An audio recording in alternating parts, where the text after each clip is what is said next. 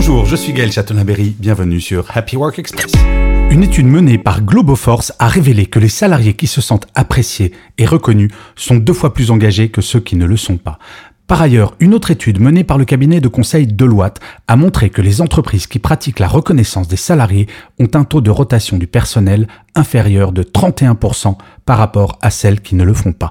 Oui, faire du feedback est fondamental, mais le feedback, ce n'est pas une fois par an pendant l'entretien annuel. Non, le feedback, cela se fait quotidiennement au détour d'une machine à café en faisant un petit mail. Et le feedback, surtout, ce n'est pas que du feedback négatif. Oui, ça, on sait très bien le faire.